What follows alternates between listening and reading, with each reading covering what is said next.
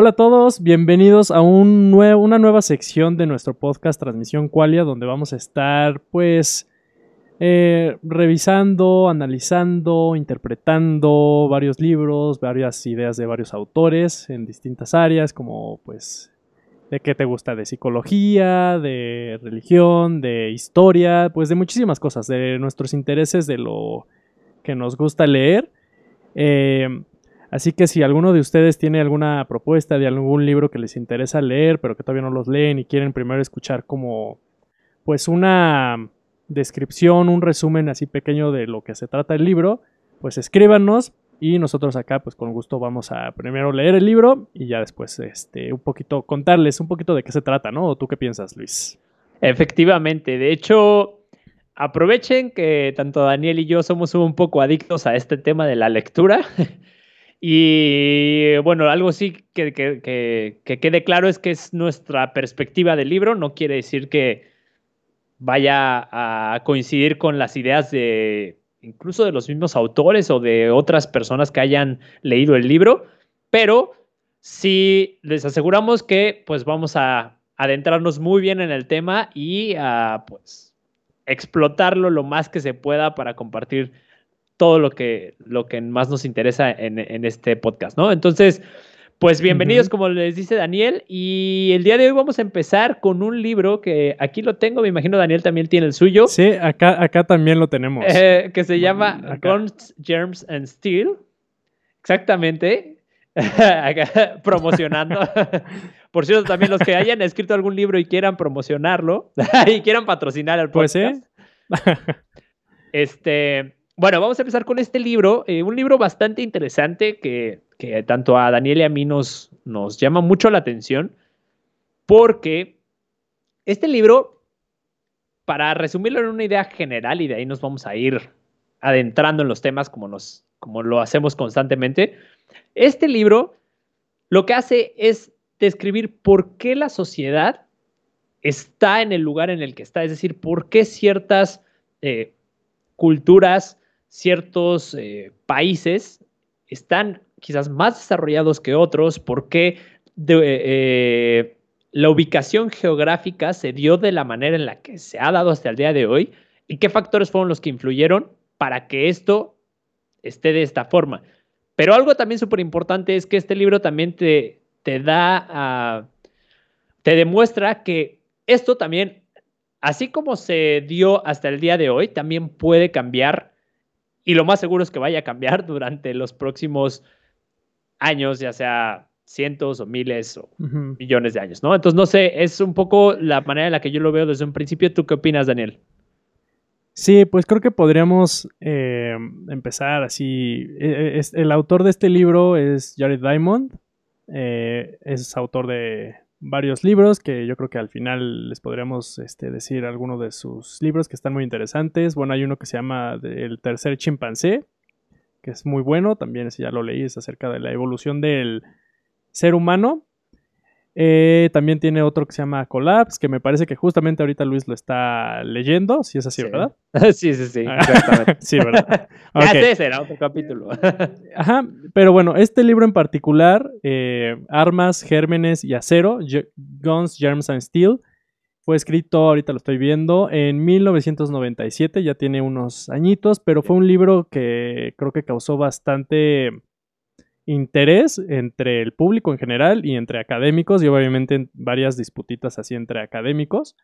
Porque eh, justamente lo que hace Jared Diamond es analizar a sociedades, así como dijo Luis, em, de cómo estas sociedades lograron avanzar más que otras en términos económicos, militares, de conquistas, colonizaciones, pero visto desde una perspectiva en cuestión de geografía, que es algo que pues realmente yo cuando por primera vez escuché acerca de este libro se me hizo muy interesante, ¿no? Porque generalmente cuando uno piensa en geografía pues se nos hace así luego como de lo más aburrido, de aprenderte capitales, ¿no? Eso es lo que uno piensa, ¿no? En, geografía luego cuando vas en la primaria o en la secundaria, ¿no? Es, ah, pues aprenderte capitales de tales países, ¿no? Em, pero pues creo que la geografía influye muchísimo más, como nos muestra Jared Diamond, en la realización y mantenimiento de sociedades más de lo que pensamos, ¿no? Entonces este libro sí, la verdad sí me interesó muchísimo por eso, porque nunca había visto como esa perspectiva, ¿no? De cómo la geografía influye mucho en la historia, en el proceso histórico y en el proceso de sociedades y en el desarrollo de, muchas sociedades, ¿no? Sí, también es importante mencionar que es eh, ganador del premio Pulitzer. Eh, mm, entonces, pues eso creo que también es, es algo que le da nombre a los libros, ¿no? Que también te puede dar una idea de qué tan buenos o, o quizás no, no que sean buenos o malos, sino más bien qué tanto reconocimiento tienen ante el, medio, ¿no? Entonces, nada más como para agregar ese detalle. Y bueno. Sí, es un eh, libro. Ajá. es un libro, este. Pesadín, ahorita pueden ver, así. Pues sí, son unas. Casi 450 páginas más o menos. Eh, sobre todo el tamaño. Es un libro grande, el tamaño, ajá, es un libro grande, está escrito como en forma casi casi de ensayo, ¿no? Porque lo que está presentando aquí Jared Diamond es pues una casi tesis y una hipótesis de cómo sociedades se desarrollan y progresan y cómo incluso sociedades llegan a conquistar a otras el por qué, ¿no? Y todo está pues desde la perspectiva de un, bueno, Jared Diamond, según yo, es un geógrafo, ¿no? Es, es un biólogo también. Entonces es muy interesante. Eh, este libro sí está pesadín en cuestión de contenido y cantidad, pero vale, vale mucho la pena, la verdad, este, leerlo, ¿no? Sí, exactamente, bastante bueno.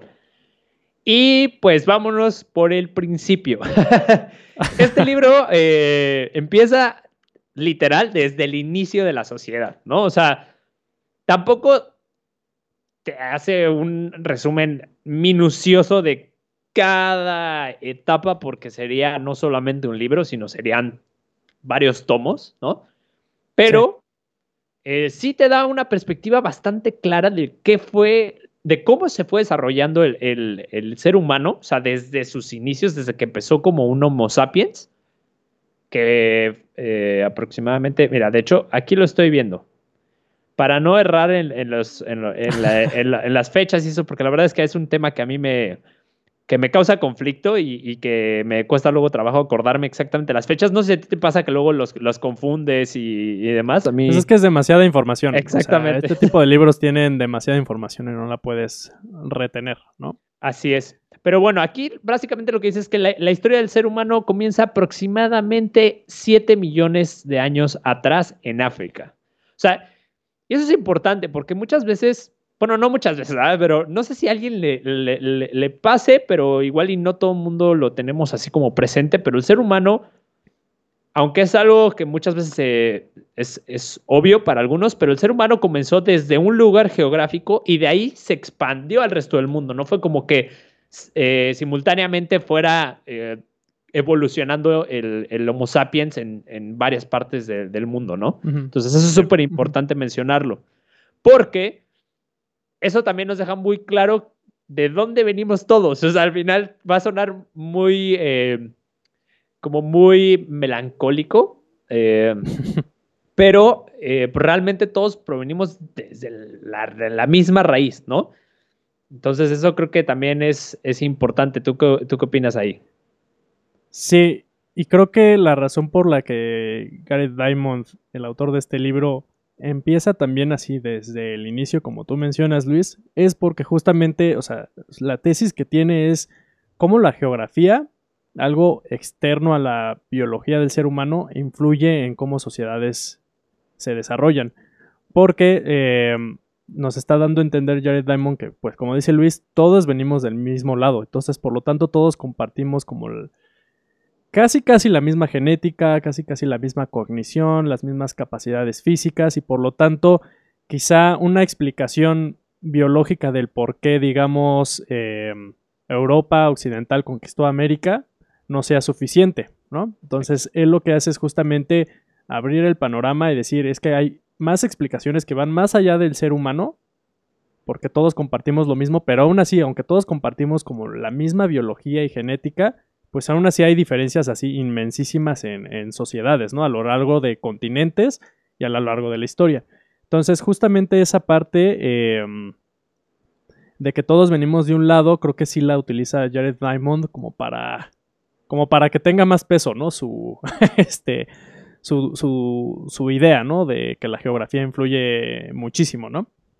Sí, claro, y de hecho, a mí algo que no, no, no me voy a, extender mucho ahorita en eso, pero a mí algo que me llamó mucho la atención de tanto este libro como el de Collapse, que ahorita estoy leyendo, es que a pesar de, cómo se fue desarrollando geográficamente la, humanidad, es decir, que empezó por África y eh, toda la parte eh, oriental y de ahí se fue trasladando hacia el, hacia el occidente, eh, algo, que me llama mucho la atención es que a pesar de eso, o sea, hubo ciertas eh, partes o ciertas sociedades dentro del, mundo que prosperaron sin importar, o sea, que prosperaron obviamente más que otras y obviamente en, esos momentos, sin importar si esa, esa sociedad fue poblada muchos años después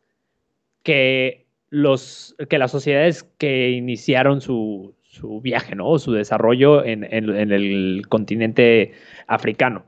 Entonces, eh, no sé si me di a entender, pero por ejemplo, o sea, en, en América hubo sociedades muy desarrolladas. De hecho, Mesopotamia fue una de las sociedades muchísimo más eh, desarrolladas. No sé, ahí corrígeme si estoy mal, pero creo que. Eh, Mesoamérica, perdón. Mesoamérica. Mesoamérica. me equivoqué. Mesoamérica fue una de las principales sociedades eh, desarrolladas. Y obviamente fue una sociedad que se estableció, digámoslo así, mucho tiempo después que otras sociedades, incluso de, pues, de Europa y que no, no en toda Europa en general, pero que sí de, algo, que de algunas partes tuvo mayor desarrollo, ¿no? Entonces esa es una de las cosas que me llamó mucho la atención.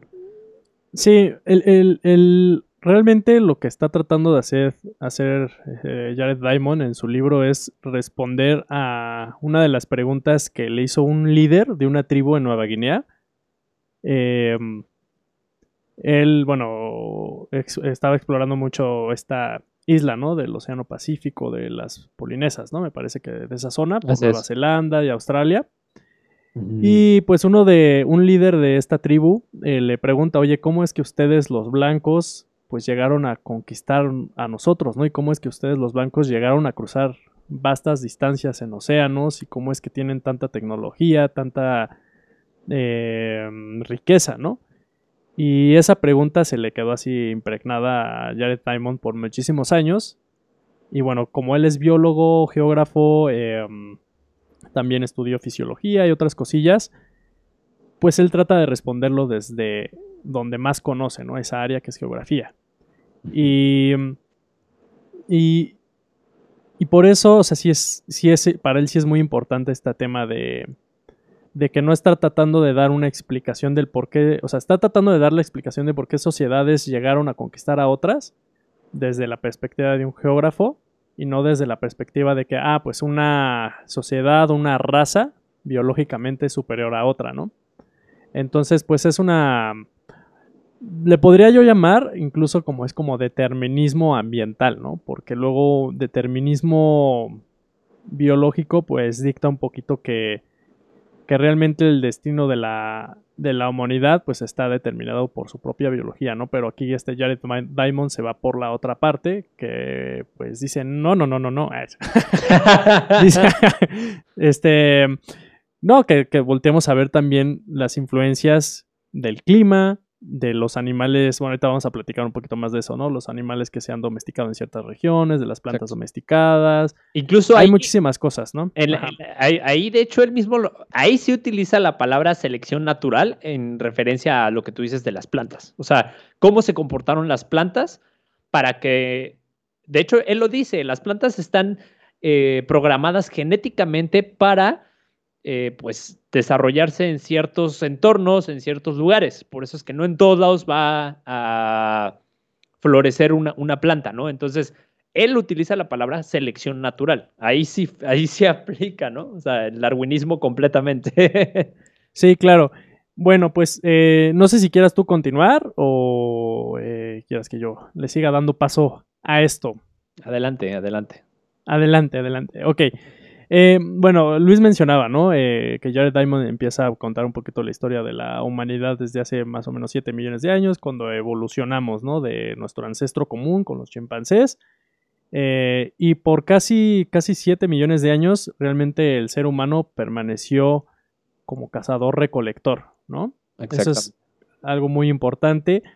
Así que que se destaca mucho eh, en este libro porque a partir de después de la última era de hielo hace 13.000 años aproximadamente eh, hubo obviamente varios cambios climáticos que llevaron al ser humano, entre otras muchas cosas, eh, a tener que establecer una vida sedentaria y a tener que establecer como un proceso agricultural para poder sostenerse en la vida, ¿no? Entonces cambió el estilo de vida dramáticamente y abruptamente, o sea, en comparación de la historia de la humanidad de 7 millones, en unos cuantos miles de años, así la, la forma de vida de las personas, del ser humano, cambió abruptamente porque pasaron de ser cazadores recolectores a productores este, de, de, cosechas y de domesticación de animales y una producción inmensa, ¿no? Y agriculturales, ¿no?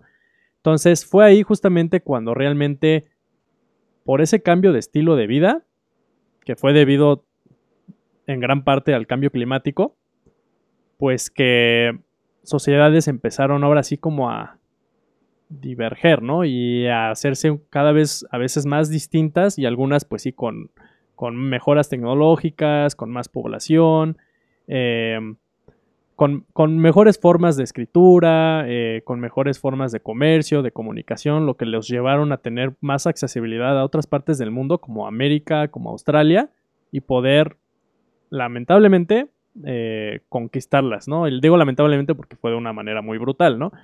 Eh, pero bueno, creo que podríamos empezar, no sé si quieras, desde, pues desde, esa, desde ese periodo, ¿no? En la historia que le llaman como el periodo neolítico, justamente cuando acaba la última era de hielo, hace 13.000 años aproximadamente, y el ser humano empezó a cambiar su vida de cazador-recolector para pasarse a una vida eh, agricultural, ¿no? Sí, de hecho, ahí es importante y es en donde se empieza a marcar por qué ciertas sociedades tuvieron mayores ventajas o tienen al día de hoy, eso se viene reflejando hasta el día de hoy, porque ciertas sociedades están más desarrolladas que otras, ¿no? Y el claro ejemplo es Europa, ¿no? Y lo que menciona Daniel es que las la, la principal sociedad que tuvo mayores ventajas fue el creciente fértil. ¿Estás de acuerdo conmigo? Sí, bueno, la región, ¿no? Del creciente bueno, la, la, región, la región del creciente fértil fue la que tuvo estas ventajas, como menciona Daniel, este, un entorno adaptable para poder eh, cosechar. Eh, eh, fue, de hecho, la que tuvo los principales animales que se domesticaron, ¿no? también igual las principales, pues, plantas o cosechas. Entonces, desde ahí es donde empieza esta diferencia o esta ventaja a comparación con otras sociedades. Ojo, esto, esto de, tener estas ventajas, de, hecho, a ver, lo, voy, a, lo voy a, retomar un poco antes. Lo curioso para poder llegar a esta parte de los gérmenes y las armas y, el acero, que es como se llama el libro, es que lo que le da paso a todo o la base de todo es la comida, si se pueden dar cuenta. O sea, este punto el que estamos tocando es que la comida es lo que marcaba la diferencia para que entonces ciertas regiones pudieran prosperar más que otras, ¿no? Entonces de ahí es donde empieza todo este rollo. ¿Cómo es que agarran esta ventaja el creciente fértil? Pues es gracias a que tienen eh, una eh, mayor accesibilidad, más bien accesibilidad a mayor número de especies, de plantas y también de animales que se pudieron domesticar. Y domesticar a veces se confunde, pero domesticar quiere decir que es un animal que tras ciertas generaciones se fue modificando genéticamente para poder ser útil hacia el ser humano, ¿no? O sea, no, no es únicamente el perro, que es un, animal doméstico, sino más bien que, que, modificaron su genética y dejaron de lado esta parte agresiva o lo redujeron lo, más, lo, sí, lo más posible para que fueran eh, útiles para nosotros, ¿no? Sí, y esa, esa región del creciente fértil, o fértil, no estoy muy seguro cómo pronunciarlo, eh, bueno, es una región que de hecho yo creo que, que muy pocas personas hoy en día pensarían que ahí inició realmente el tema de agricultura, porque es una región que hoy en día es muy árida, muy seca, muy, hay muchos desiertos, que es eh, la parte de mm, Siria, Irak, Mesopotamia, que Mesopotamia significa entre los dos ríos, entre el Tigris y el Éufrates. Mesopotamia es donde estaba Irak, más o menos. Esa zona, ¿no? Esa zona donde hoy relacionamos mucho con conflicto bélico, con Islam fundamentalista, con desiertos. Bueno, pues ahí justamente fue la cuna, supuestamente, de la agricultura, ¿no? En donde, como dice Luis, había una gran variedad de animales que podían ser domesticados. Aquí hay una diferencia, o sea, en África, en América, en Australia, en Europa, en... Bueno, Jared Diamond le llama a esa zona también Euroasia, ¿no? Porque también abarcaba un poquito Euroasia. parte del este de, de Europa y parte del oeste de Asia, ¿no? Toda esa parte del creciente fértil, pero el creciente fértil fue donde se originó todo y poco se fue esparciendo todo, ¿no? Pero bueno, o sea, en, en- en otras áreas no significa que no haya animales, ¿no? Sí, y que no haya variación de animales. Sí había muchísima variación de animales, pero la gran diferencia es que en esta zona del creciente fértil, esos animales eran más fáciles de domesticar, ¿no? Y una de las cosas que puede hacer que sea fácil domesticar a un animal, por ejemplo, es que se muevan en manada, como ovejas, como cabras, eh, todo el ganado, ¿no? Por así decirlo. Y en esa zona, justamente, había muchas cabras, muchas ovejas. En la parte de China, que también ahí al parecer se desarrolló la agricultura independientemente, eh, había pollos, había cerdos, que son muchísimo más fáciles, ¿no? De, de domesticar que un rinoceronte, que un elefante, que primordialmente están, por ejemplo, en África, ¿no? O que eh, una alpaca que está en, en América, ¿no? O sea, una, una alpaca sí es domesticable, pero al final no te brinda las mismas proteínas y la misma fuerza de carga como, por ejemplo, un burro, ¿no? Porque no nada más está el tema de, de qué animales domesticados te dan cierta comida, ¿no? Y con buenos nutrientes, sino también qué animales también te pueden servir como fuerza laboral, ¿no? Para transportarte y transportar objetos. Entonces, eh, en, toda esa zona sí es muy importante qué tipo de animales había, porque uno, sí había una variedad de animales, pero dos, era animales que eran más fácil de domesticar que en otras áreas como en América, como en África y como en Australia. Entonces, para empezar, yo creo que eso sí fue muy importante para que esa zona fuera fundamental para que surgiera así el tema de la agricultura y domesticación de- de animales, ¿no? Eh, ya de ahí, bueno, se fue esparciendo, ¿no? Este, del creciente fértil, que creo que pone la fecha como por el 8000, 9000 antes de Cristo, este Jared Diamond, que por ahí ya empezó eh, toda esta, es- en esta zona el tema de la, del paso del cazador recolector a agricultura, que también fue poco a poco, ¿no? Eh, yo sé que hace rato yo dije que, que fue muy abrupto. En términos de evolución del ser humano, sí es muy abrupto, ¿no? No podemos comparar Ujú. 7 millones de años con 3 mil años mil. o 4 mil, ¿no? Ajá, ¿no? Eh, pero eh, fue poco a poco si lo consideramos por miles de años, ¿no? O sea, sí tomó a cazadores recolectores eh, esta forma sedentaria agricultora a, a adquirir ese estilo de vida. Incluso hubo algunas sociedades de cazadores recolectores que, que no lo hicieron y todavía de hecho hay, ¿no? Hay sociedades de cazadores recolectores en el mundo que pues incluso yo creo que los más famosos son los centinelas, los que están en el mar Índico, en una islita, que seguramente ya han escuchado de, de ellos porque son, no dejan pasar a nadie, ¿no? Y con justa razón porque seguramente ya conocen la historia, ¿no? De, de cuando llegan personas que no son de su tribu, pues generalmente los aniquilan o por gérmenes, que es parte de, de lo que habla Jared Diamond en su libro, pues por gérmenes pues acaban aniquilando o exterminando, ¿no? A esa tribu. Entonces, por ejemplo, esa, esa tribu, los centinelas en el mar Índico, pues son muy hostiles a todo tipo de, de persona que no sea de su tribu, ¿no? Y ya han matado a personas, ¿no? Hace poquito, creo que hace como dos años, pues mataron a, a un americano que pues quería evangelizarlos, ¿no? Y se llevó su Biblia, les pagó una buena lana a, locales para que los llevaran a la isla. Se bajó y pum, lo mataron luego, luego, ¿no? Y ya nunca pudieron, creo que, recuperar su cuerpo porque pues ya nadie puede entrar ahí. De hecho, es ilegal, ¿no? Bueno, el punto, sí, el, punto es que sí hubo, sí hubo sociedades de cazadores recolectores que se negaron a ese estilo de vida y con tienen sus buenas razones, ¿no? Que también podríamos hablar de, de eso, pero bueno, eh, al final pues lo que acabó predominando y acabó, por así decirlo, siendo el gran estilo de vida en, en la humanidad, pues fue este estilo sedentario de agricultores, ¿no? Que se domesticaron a grandes cantidades plantas y animales y eso llevó pues justamente a que se pudieran sostener más cantidades de personas, ¿no? Y la población incrementó muchísimo más, ¿no? Que es también creo que ah, un, componente así muy crucial para determinar qué sociedades a veces, sobre todo antes, hoy en día ya no tanto, pero qué sociedades iban a triunfar, por así decirlo, conquistando a otras sociedades, ¿no? Que es el tema de población, porque entre más personas tienes, pues tienes más la capacidad de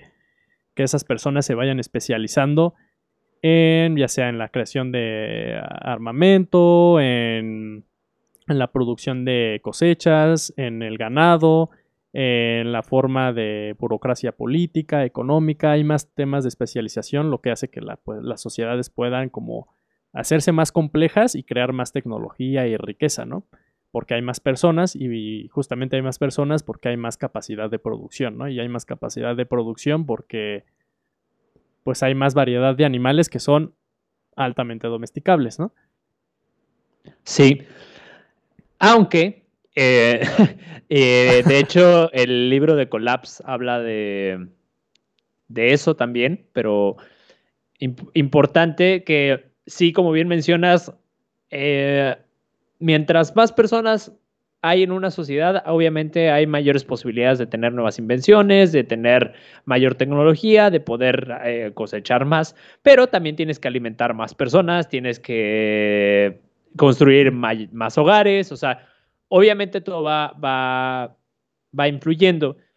Y de hecho, en este libro de Collapse lo que menciona es que ese fue uno de los factores que también, así como influyó para desarrollar sociedades, también así influyó para su, para su colapso. Eh, una de ellas fue eh, los mayas, de hecho. Pero bueno, esa es historia de, de, otro momento. Eh, sí. A ver, algo importante de los cazadores recolectores y la agricultura, como bien mencionas, o sea, hubo varios que no se quisieron como trasladar, pero pues es súper importante y aquí también lo relaciono con lo que hemos hablado en otros episodios, que la política es uno de los una de las áreas más criticadas o más culpadas, evidentemente, por los resultados de la sociedad y demás, ¿no? Y eh, de la misma forma, esto, como muchos otros factores que vamos a ir hablando más adelante de este libro, fue también una parte importante en la cuestión política, ¿no? O sea, la cuestión política, ah, los líderes también de las sociedades fueron los que también fueron, eh, pues, eligiendo como qué, qué hacer. O sea, aunque aunque tú como individuo, como granjero, tenías la posibilidad de elegir, también era importante, o sea, fíjate hasta qué punto llegaba esto. Si tú si tú, como, si tu líder de, tu tribu ya se había hecho la idea, lo estoy poniendo de una manera muy sencilla, ¿eh? pero ya se había hecho la idea de, pues, cambiarse de ser cazador-recolector a agricultor, obviamente, si tú llegabas con una idea, por, estoy poniendo un ejemplo, eso no lo menciona tal cual en el libro, pero sí lo estoy tratando de ejemplificar de esta forma. Si tú tratabas de proponerle, digámoslo, una manera de cultivar o, o dabas mayores frutos de comida que alguien que iba a cazar, eso te hacía quedar bien ante el líder de la tribu. ¿Me equivoco? Entonces, obviamente eso también influyó desde la cuestión política, ¿no? O sea, todo esto, pues es como un ejemplo de que la sociedad tal cual como la conocemos hoy, pues también funcionaba de esa forma hace millones de años, ¿no? Sí. Obviamente adaptada pues a, las circunstancias que vivían en ese momento. Entonces nada más es para dejar como esa parte también clara. Sí, eh, híjole, ahí por ejemplo creo que sí es un tema que, que creo que no indaga mucho. Jared Diamond sí lo menciona, que yo recuerde que cómo hubo sí sociedades de cazadores recolectores que fueron más abiertas a expandirse y a cambiar ese estilo de vida así agricultural, pero también cómo hubo otras que se hicieron, que bueno, que, que eran más conservadores, ¿no? Y ahí ya eso ya no lo explica, pero cómo es que llega uno al punto de hacerse más progresista o más conservador, ¿no? Y yo creo que ahí sí involucra un poquito el tema de, de biología y obviamente también de la influencia externa. Pero eso, eso, eso es lo único que yo le, por ejemplo, ahorita que mencionaste eso, o sea, de este libro siento que, obviamente, o sea, está tratando de contar la historia de hace por lo menos 13.000 años, ¿no? o sea, no, no se puede contar así en un libro, ¿no? Pero yo siento que a lo mejor en esa parte creo que sí fue un poquito, este, no sé si deliberadamente no lo quiso hacer o por el tema de que es un tema súper extenso, pues ni, no, no le dio tiempo, ¿no? Este, pero cómo es que sí ciertas sociedades llegaron a adoptar nuevas tecnologías o ciertos individuos llegaron a adoptar nuevas tecnologías o aceptar nuevos cambios, estilos de vida, como tú mencionas que pues está el líder de la tribu, del clan, de la jefatura, y si ese líder es más conservador por X o Y razón, que puede ser yo creo que por razones sociales y biológicas, pues va a hacer que esa sociedad, bueno, que su tribu o su jefatura, pues no salgan a, a cambiar al estilo de vida más sedentario y agricultural, ¿no? Entonces, bueno, creo que ahí nada más sí, o sea, o sea, es un libro que sí me gustó muchísimo, pero creo que Sí, yo siento que Jared Diamond sí trata de evitar un poquito el tema de, de otras influencias eh, que, llevan a que pues ciertas sociedades e individuos no tomen esas decisiones, ¿no? Como tú dices, de formar parte de, la nueva tendencia agricultural, ¿no? Pero bueno, sí. Eh, yo creo que al final, pues del episodio podríamos hablar un poquito así como ya de nuestras perspectivas, este, si hay críticas acerca de lo que él dice o no, creo que podríamos hablarlo, pero mientras podríamos mantenernos un poquito pues con, con la historia, ¿no? O sea, nos estábamos quedando que pues en el creciente fértil, em, él menciona que emergió, ¿no? El tema de la agricultura gracias a la gran diversidad domesticable de plantas y animales. Eh, y de ahí, bueno, otro tema que él saca que se me hizo muy interesante es, creo que tiene un capítulo así dedicado a eso, el cómo está estructurado cada continente en cuestión de, como de axis, ¿no? Si vemos a, a América, pues lo vemos como de norte a sur, ¿no? Es, un, es una flecha, ¿no? Así de norte a sur. Si vemos África, también es una flecha de norte a sur. Si vemos Euroasia, toda esa parte desde Portugal hasta Rusia, eh, pues, o hasta Japón incluso, pues es una parte horizontal, ¿no? Y para él ese, esa forma en cómo está eh, estructurado cada continente en su axis, ya sea este, vertical o horizontal, sí influyó mucho en cómo se esparció, ¿no? Eh, tecnología, herramientas de cosecha, de domesticación, información, obviamente escritura, porque eh, si vemos Euroasia, pues es, tiene un axis más como horizontal, y cuando es un axis más horizontal, eso significa que es más probable que, que los climas y sean un poquito más compartidos, lo que hace más fácil que ciertos animales puedan también moverse, digamos, de Ucrania, que ahí fueron donde se domesticaron a los caballos, creo que por hace 6.000 años, eh, pues que esos mismos caballos puedan fácilmente moverse horizontalmente, por así decirlo, hasta España, ¿no? Sin un cambio tan drástico de clima que los hagan que se mueran. En cambio,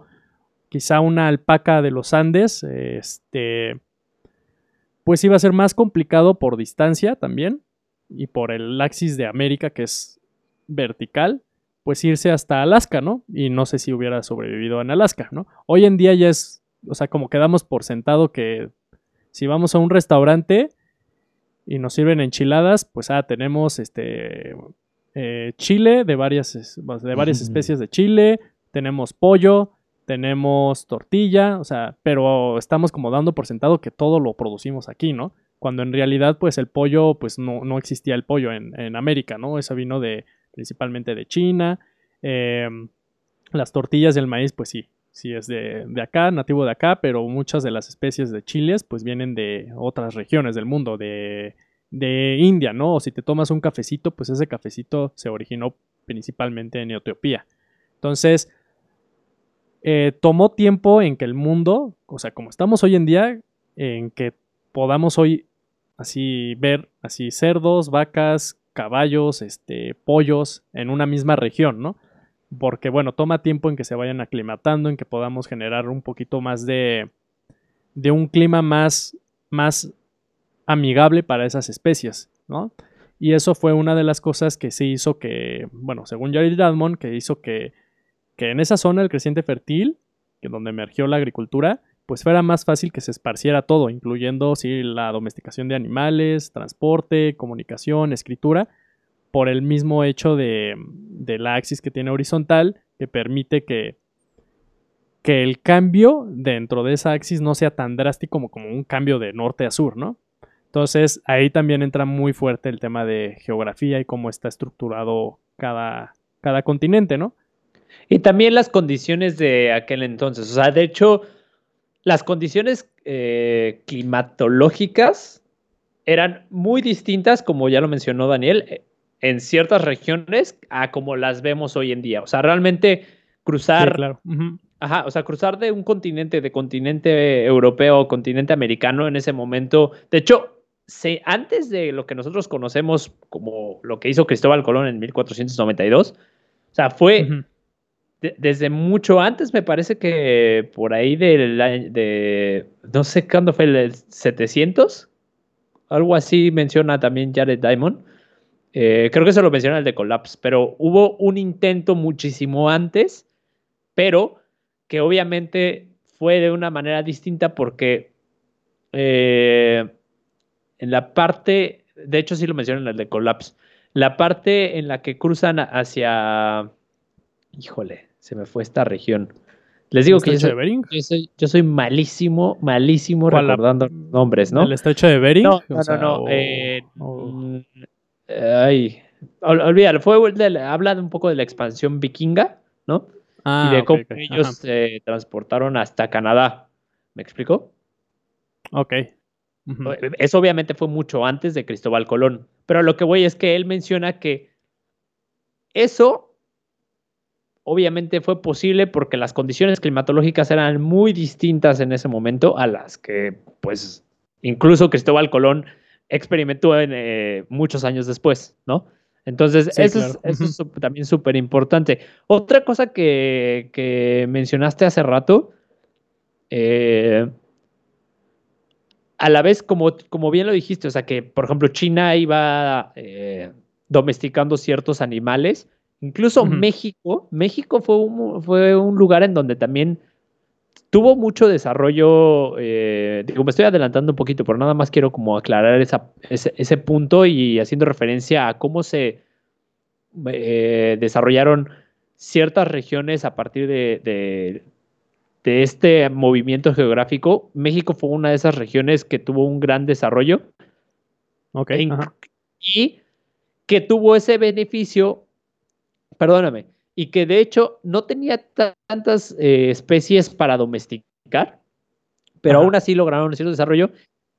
Y lo que ya después adaptaron, como bien lo mencionaste ahorita, fue gracias a la importación. O sea, lo que hizo que ciertas eh, continentes ya hablando en esos términos, porque ya de creciente fértil al, americano, pues ya es otro, es otro continente. O sea, lo que sucedió es que al emigrar, pues con, con, eso, con ese mismo movimiento se importaron muchas especies. O sea, de hecho, la, conquista europea trajo con, consigo muchísimas especies. Claro.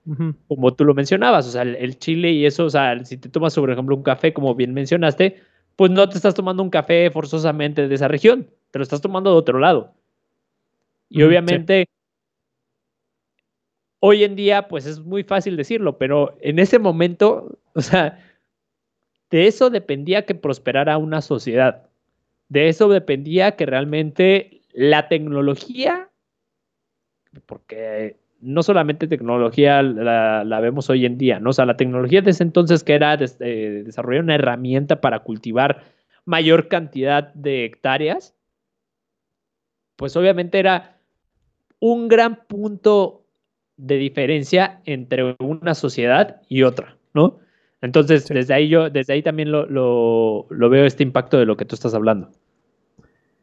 Sí, pues creo que obviamente sí revolucionó, ¿no? Eh, el estilo de vida agricultural que adoptamos hace, por lo menos hace 10.000 años, y revolucionó porque, bueno, eso eh, hizo que pudiéramos producir más, eh, más comida y por lo tanto que pudiéramos sostener más personas así en la vida y pues de ahí emergieron, ¿no? Ya, ya dejamos el estilo de vida un poquito más nómada, que no todos los cazadores recolectores eran nómadas, pero eh, era un poco más común.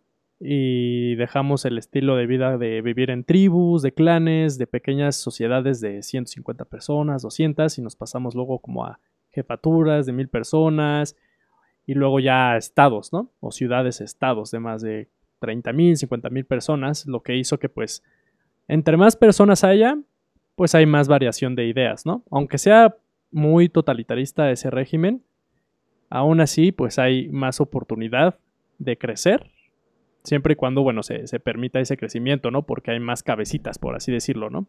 este, entonces, pues la, la, revolución agricultural, pues permitió eso, ¿no? Más especialización y eso permitió, pues, que se desarrollara nuevas tecnologías y, y de tecnologías yo considero la escritura una tecnología, ¿no? Porque desde que el ser humano, que fue creo que por el 3000 antes de Cristo, ¿no? Eh, hace 5000 años, em, logró poner sus pensamientos por escrito, eso le dio muchísimo poder al ser humano, muchísimo poder para poder extender o expandir su mente, ¿no? Porque ya tiene otras formas para poder este, realmente ver lo que está pensando y así implementar acciones más, más fuertes, ¿no? Eh, entonces, creo que de ahí pues también sí influyó mucho. De hecho, perdón que te interrumpa. Ahora que mencionas lo de la escritura, también eh, eso influyó mucho a que, por ejemplo, cuando hubo, cuando hubo la conquista europea en el continente americano, fue una gran ventaja que los europeos ya tenían conocimiento de algunas sociedades en el continente americano o de sociedades eh, americanas nativas. Claro. Sí. En contra de estas mismas sociedades que ellos no tenían previo conocimiento porque no tenían acceso a esa información. Muchas de ellas no tenían escritura, solamente creo que los mayas eran los únicos, ¿no? Los mayas. Y la desarrollaron mucho después. Pues casi 3.000 años después, ¿no? O sea, bueno, sí, casi 3.000 años después que en Mesopotamia. O sea, la, escritura y la agricultura, eh, al parecer, se, se desarrollaron, emergieron independientemente en poquitas regiones del, mundo, ¿no? O sea, en Mesopotamia, en esa zona del creciente fértil, en Mesoamérica, en América, y, en, y, al parecer en China, ¿no? Y ya de ahí pues todo se, esparció, ¿no? Fue una amalgama así de, de muchísimas este, lenguas, obviamente evolución de, de, lenguas y alfabetos, de, este, de iconografías y todo eso, pero al final pues, pues sí se hizo después, ¿no? O sea, como tú dices, pues los, españoles, los conquistadores, pues ya tenían una gran ventaja que no nada más era la escritura, sino también tenían la tecnología para ampliar esa escritura, que era la imprenta, ¿no? Que se desarrolló en el siglo XV. Eh, con la imprenta de Gutenberg y todo eso, que permitió pues ahora sí exponencializar la forma de producir libros y de que la gente leyera un poquito más, ¿no? En cambio, pues en, América durante la conquista, eh, pues esa forma de imprenta no, no estaba ahí y, creo que pues al parecer los incas no tenían una forma de escritura. Aquí, si alguien es experto en eso, pues nada más que me, que me dé una bofetada, ¿no?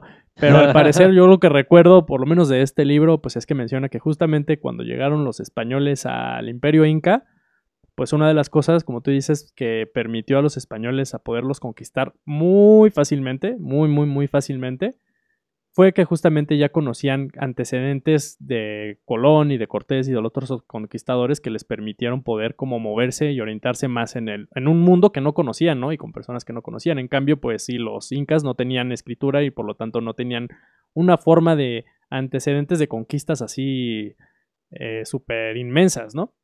Entonces, pues eso de la escritura también creo que sí tiene razón Jared Diamond que,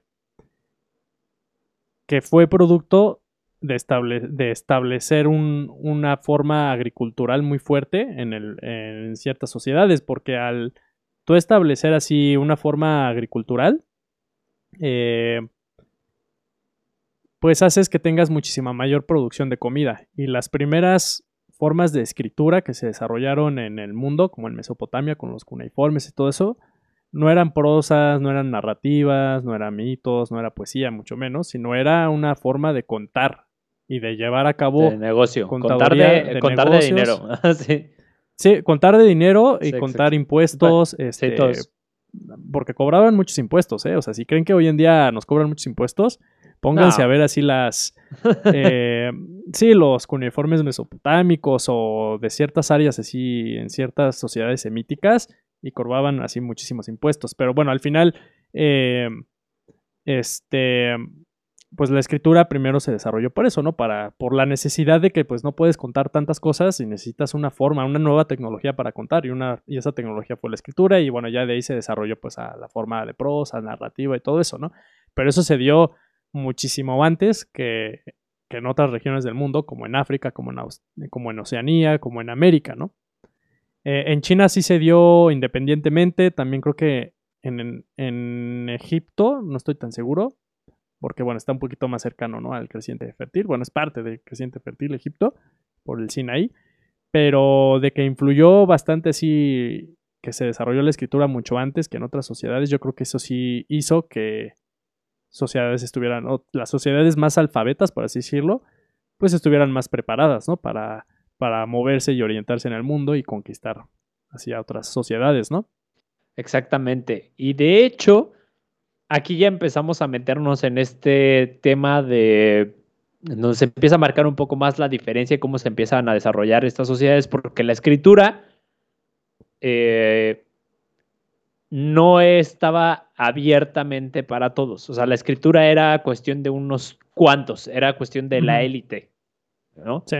Entonces, ¿y quiénes eran la élite? Los que tenían acceso a mayor recursos de comida, principalmente. Entonces, por eso es que se dio en este, en este negocio, ¿no? En este comercio de, pues, te intercambio comida, pues yo tengo derecho a la escritura y es por, por eso que se empezó con la, con la contabilidad, por así decirlo.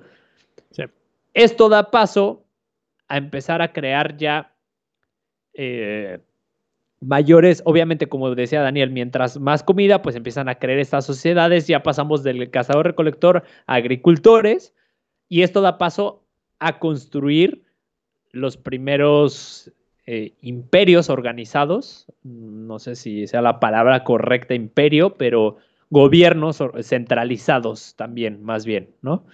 Y eh, no sé si ya me estoy adelantando un poco, pero según yo ya no, por ahí, ¿no? No, sí, ya estamos por ahí.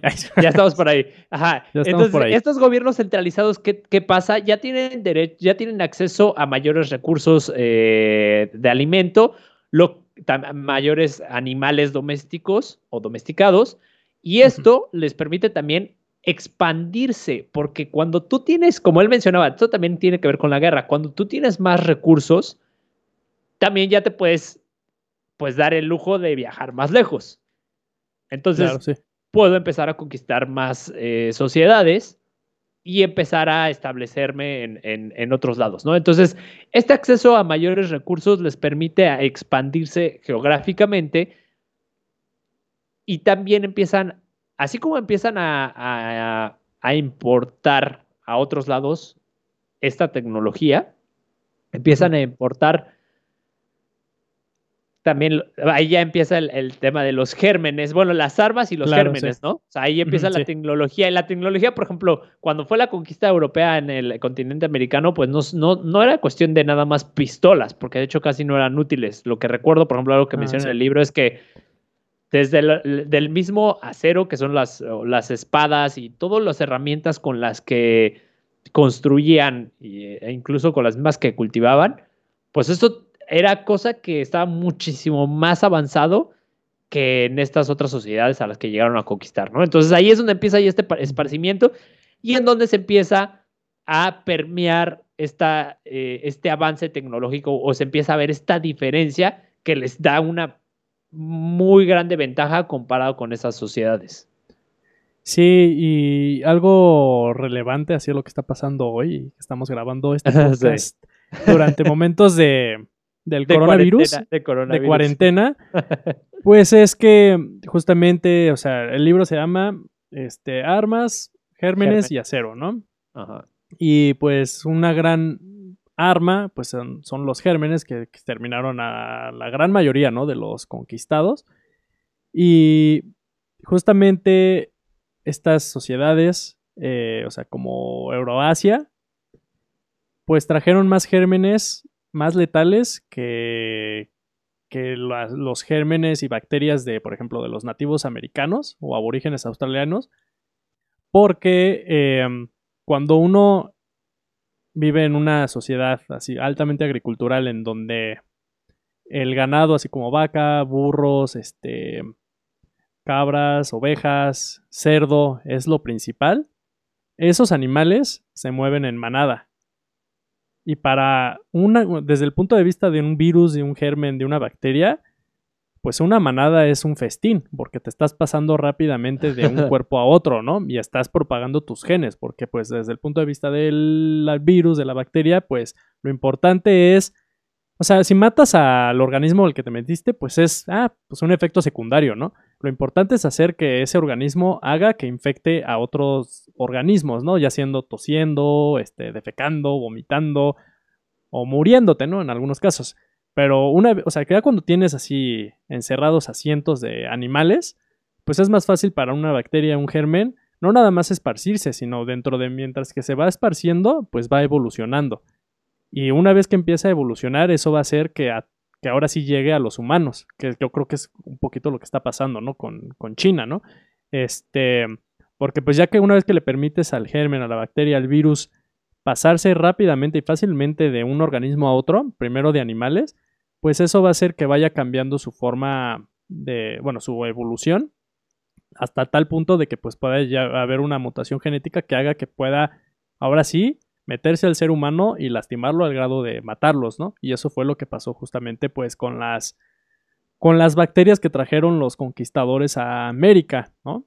Que fueron altamente letales para, para los nativos, no para los este, conquistadores. Yo recuerdo, en, sí recuerdo una parte en el libro de Jared Diamond que menciona que cuando emergió la sífilis, creo que por el siglo XV, después de Cristo, em, era ultra letal.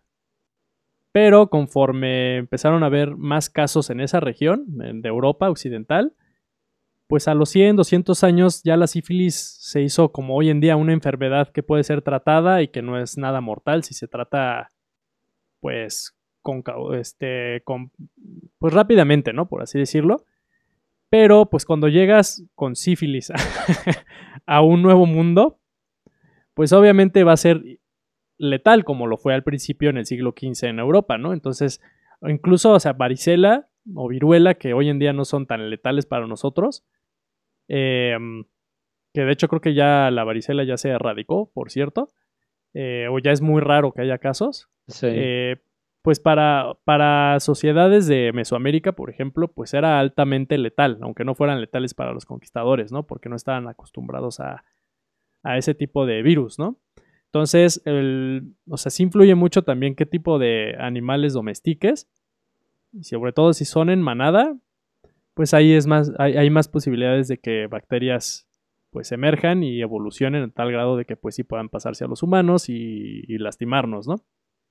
Sí, incluso algo que menciona también es que esa misma razón por la que se da el virus se, se sí, se, se, contagia por medio de manadas o de donde hay grandes multitudes, también fue la razón por la que comenzó a brotar más en, en tiempos ya de agricultura en lugar de cazador-recolector, porque cuando eran agricultores, pues ya había más población, pero también ya estaban establecidos en un lugar, ya estaban concentrados. Una de las cosas que menciona es que por ejemplo, el virus, como mencionaste, se daba por medio de estornudar, pero también por medio de las heces fecales. Entonces, los agricultores, pues, comían en la misma zona en donde hacían del baño. Los cazadores recolectores iban avanzando, eran nómadas, iban avanzando a través de todo el plano geográfico o toda la zona, y entonces no estaban todo el tiempo tan expuestos, ¿no? o tan expuestos con sus mismos eh, ¿no? Entonces sí, es curioso porque, pues de hecho es lo que estamos viendo hoy en día, o sea, no, hoy en día es, no, no salgas, no estés en lugares con grandes multitudes, o sea, es un ejemplo, obviamente, pues ya es muchísimo mayor la población ahora, pero pues lo estamos viendo. Sigue siendo el mismo caso. Exactamente. Sí, o sea, el número de contagios y de muertes por el coronavirus, pues es más alto en regiones de alta población, ¿no? Entonces, pues sí, es el, es el, sigue siendo el mismo caso porque pues sigue siendo el mismo fenómeno, ¿no? Al final pues siguen siendo virus, bacterias, gérmenes, ¿no? Que lo único que pues hacen es pasarse de, de un organismo a otro organismo, ¿no? Este, Así es. Bueno, eso es en cuestión de, de gérmenes, este, de armas, pues ya un poquito empezamos a hablar, ¿no? De cómo eh, a través de los años, después de la revolución agricultural, pues también eso permitió eh, que haya más especialización ¿no? de labores y eso permitió que también haya más innovaciones tecnológicas, incluyendo armas y también acero y medios de transporte, ¿no? Y yo creo que eso es un poquito más obvio, ¿no? Del cómo armas y acero pueden realmente determinar el destino de sociedades, ¿no? Así es. Sí, no, completamente. este, Ay, ya estoy tirando esto. Eh, no, es que justo estoy, eh, digo, a la vez de que vas hablando también voy leyendo porque tengo aquí mis notas. Ajá. Eh, y eso, fíjate que va muy de la mano porque lo, que habla aquí es que también va muy de la mano con la alfabetización. O sea, de hecho ya habíamos hablado como de la escritura, pero aquí ya se empieza a permear, como decías, en en otros ámbitos, no solamente como su función principal, que era la contabilidad, ¿no? O sea, ya aquí ya comienza a funcionar también como herramienta de aprendizaje, como, herramienta de, de, transmitir el conocimiento a otros lados, entonces obviamente ya tienes una sociedad más preparada y por lo tanto, pues más desarrollada para poder conquistar. Una de las cosas que hay que tener muy en cuenta o de las que, de la forma en la que yo lo entendí es que uno de los principales propósitos en ese entonces de las sociedades, y a veces lo podría decir que hasta hoy en día, es mantener el poder sobre otras sociedades. Y el conocimiento es poder, ¿no? Entonces, claro, sí. si tú tienes a una sociedad más preparada, pues va a estar por encima de otras. Y, y entonces, fíjate que ahí es curioso porque yo recuerdo que mencionaba que, o no sé si los, no sé si lo estoy confundiendo con otro libro, pero estoy casi seguro que él lo mencionaba también, que cuando conquistaban otras sociedades, el conocimiento o la alfabetización se mantenía únicamente en ciertos niveles, no se esparcía a todos los niveles para tener el control hasta cierto punto de la sociedad. No sé si me estoy equivocando del libro, pero según algo que recuerdo, sí mencionaba algo por el estilo sí, no recuerdo tampoco, pero pues creo que sí tiene, tiene sentido, ¿no? Si lo vemos desde esa esa sí lo mencionaba era, era Yuval, ese sí lo recuerdo. Ah, ok, ok. Sí, sí, pues sí, o sea, como ya dijimos, pues creo que sí, la, la forma de expansión de la escritura, pues sí fue un determinante muy fundamental en la en el desarrollo, ¿no? De sociedades que los llevaron a poder explorar con más facilidad y con más seguridad. Yo creo que también se trata de eso, un poquito más de seguridad, así otros continentes, otras regiones del mundo inexploradas, ¿no? Sí, exactamente. Pues sí, creo que ya abarcamos este pues bastante de lo que habla pues en general el libro. Nos falta, sí nos falta bastante, pero es que es un libro bastante largo. O sea, yo creo que esas es como de las ideas generales. Ya de ahí pues sí, ya realmente son como detalles que ya yo recomendaría ya leerlo en el libro, ¿no? Obviamente tampoco sería como un spoiler este, estarles contando absolutamente todo. Pero... Sí, bueno, no sé si quieras pues comentar algo más así del libro. Ahorita, la verdad, ahorita ya no se me vienen más cosillas este, de lo que habla. Seguramente, bueno, sí hay muchísimas más. Eh, bueno, ya me acordé de algo que menciona que se me hizo interesante. No sé, la verdad, no he explorado así muy bien esa idea. Pero él menciona que, o sea, por ejemplo, China, eh, pues era y es, o sea, una gran potencia, ¿no? Mundial, por la cantidad de producción que tiene y de personas, ¿no? Pero, ¿por qué diablos? ¿Por qué rayos China no eh, llegó a conquistar, ¿no? América o a explorar tanto el mundo como Europa, como Portugal, como, bueno, como España, como Portugal, como Francia, ¿no? Y recuerdo que Jared Diamond ahí menciona que probablemente, aquí no estoy, la verdad no, se la compro tanto, pero me pareció interesante, eh, que una de las razones por las que China no llegó a América fue porque está tan unificado desde el 221 a.C.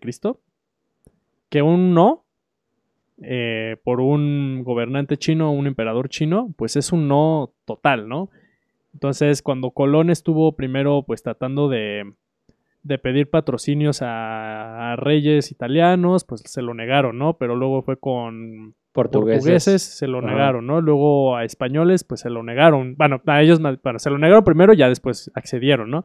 Sí. Y por el simple hecho de que Europa no estaba tan unificada y estaba más fragmentada en ciudades, naciones, estados, pues eso hizo un poquito más fácil la labor de, de buscar patrocinadores. En cambio, si un explorador busca un patrocinio de China y está muy unificado China y, un y, el y el emperador chino dice que no, pues ese no es un definitivo, ¿no? No hay otras posibilidades, ¿no?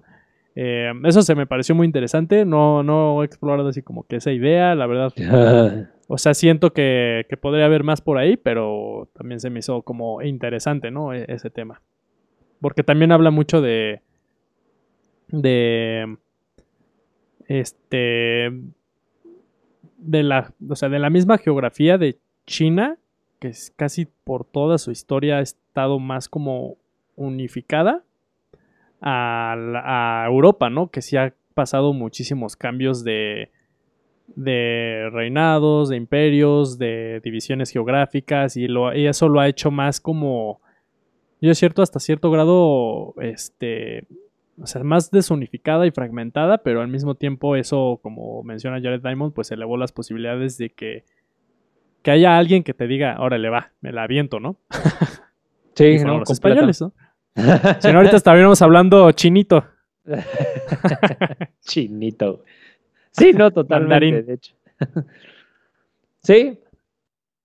Sí, curioso, pero tienes toda la razón. Sí, recuerdo completamente ese, eso, eso que menciona. Sí. Y pues prácticamente abarcamos como los temas principales del libro. sí, eh, pues. No sé si quieras como comentar alguna opinión ya personal al respecto. Eh, um, pues creo que, o sea, la verdad es un gran libro que la verdad sí merece mucho leerlo y, y darle una buena pensada.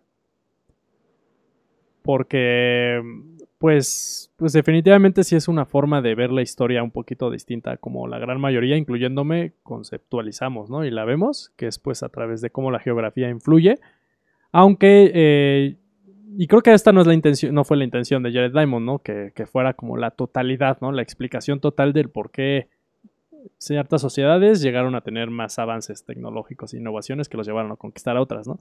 Eh, o sea, no creo que esa haya sido la intención y creo que hasta en el libro lo menciona, que pues no está tratando de dar una teoría global, ¿no? Así de, o total, ¿no? De, de eso, de ese fenómeno, pero este, creo que es un, o sea, es una perspectiva que se tiene que voltear a ver y se tiene que ver con, así, con respeto y admiración, no, con, con respeto y, con mucha, bueno, seriedad si lo ves desde el punto de vista del, de que si quieres entender, ¿no? Por qué pasan las cosas en la historia, ¿no?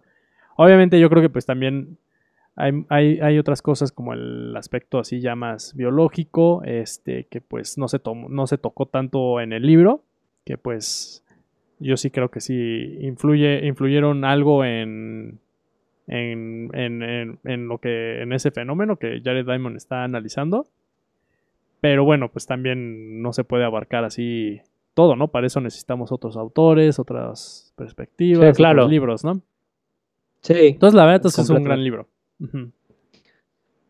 Sí, a mí también me, gusta bastante. Eh, como dices, creo que me ayudó a entender más allá de lo que muchas veces creemos y sobre todo hoy en día creo que se ha, bueno, no, hoy en día, no, no lo menciono como hoy en día siglo XXI, sino hoy en día los últimos, al menos el siglo pasado y este siglo, sí se, eh, sí se potencializó la idea de la diferencia de, de, ah, clases, la diferencia de razas, la diferencia de sexos, o sea, sí fue una cosa impresionante. Y este libro te sirve muchísimo para darte cuenta. Por eso empecé diciendo, ¿no? O sea, que todos venimos como desde el mismo punto. Y este libro te sirve mucho para darte cuenta de eso, para darte cuenta de que no es nada más cuestión de que uno es más chingón que el otro, sino por qué es que es más chingón que el otro, ¿no? Y no lo digo con la, o sea, no lo digo de manera despectiva de, ah, no, sí, ya uno nació mejor que el otro, no. O sea, obviamente uno tuvo mejores posibilidades para desarrollarse, lo cual no quiere decir que el otro no pueda, pero sí hay, hubo ciertas ventajas. O sea, sí hay sí, claro. sociedades que están mucho más desarrolladas porque sí tuvieron pues ventajas, ¿no? Y como dice Daniel, obviamente también eso, pues yo creo que se impactó de manera biológica. Eh, creo que ahí ya lo podría hablar mejor Sapolsky, ¿no? Yo creo que él sería como la persona indicada para hablar de esta parte ya, o, incluso hasta este eh, Richard Dawkins también. Creo que son de los que pueden hablar un poco más de la evolución en términos eh, biológicos o genéticos pero de una cuestión ambiental, creo que es un excelente, excelente libro que te va mostrando cómo los factores externos al ser humano influyeron muchísimo para cómo se desarrollaron las sociedades y el lugar en el que nos encontramos cada cultura el día de hoy. Exactamente, exactamente. Pues eh, yo creo que no sé si gustes terminar con, con esto o quieras agregar así como no, yo creo algo, que algo más yo creo que abarcamos muy buen, muy buen contenido. Vale, pues, pues, pues gracias por escucharnos. Eh, esta va a ser como una nueva sección que vamos a estar haciendo. Eh, para aquellos que aman los libros o ideas de autores, eh, pues creo que es una buena oportunidad, un buen espacio para, para exponer esas ideas y e interpretarlas también, ¿no? Este, y también si ustedes tienen sugerencias de algún libro, de algún autor, o, en verdad parecía broma, broma, pero Luis decía que si ustedes tienen un libro suyo, de ustedes, este, y quieren pues compartirlo, pues este también es un espacio abierto para hacer eso, ¿no? O sea, cualquier tipo de, bueno, creo que los, los dos, Luis y yo, pues somos muy abiertos en explorar cualquier tipo de idea, por más tonta que parezca o por más controversial que parezca, pues creo que este es un abierto, un abierto espacio. Es un espacio abierto para, para hacer eso, ¿no? Incluyendo libros, ¿no?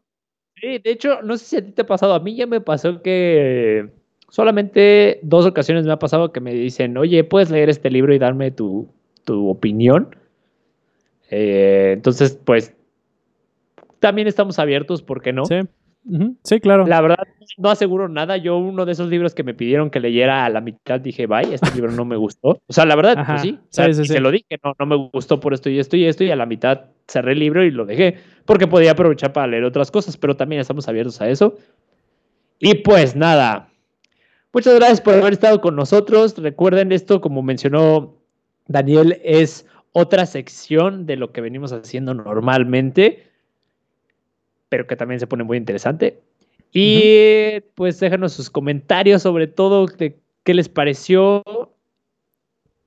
Y manténganse en contacto con nosotros mediante nuestras redes sociales en Facebook, en Instagram, en YouTube y en todas las plataformas eh, principales como Spotify, Apple Podcast, eh, iVoox, en donde pueden escuchar nuestro podcast. y nada más, interactuar con nosotros. Muchas gracias y buenas noches. Bye. Thank you.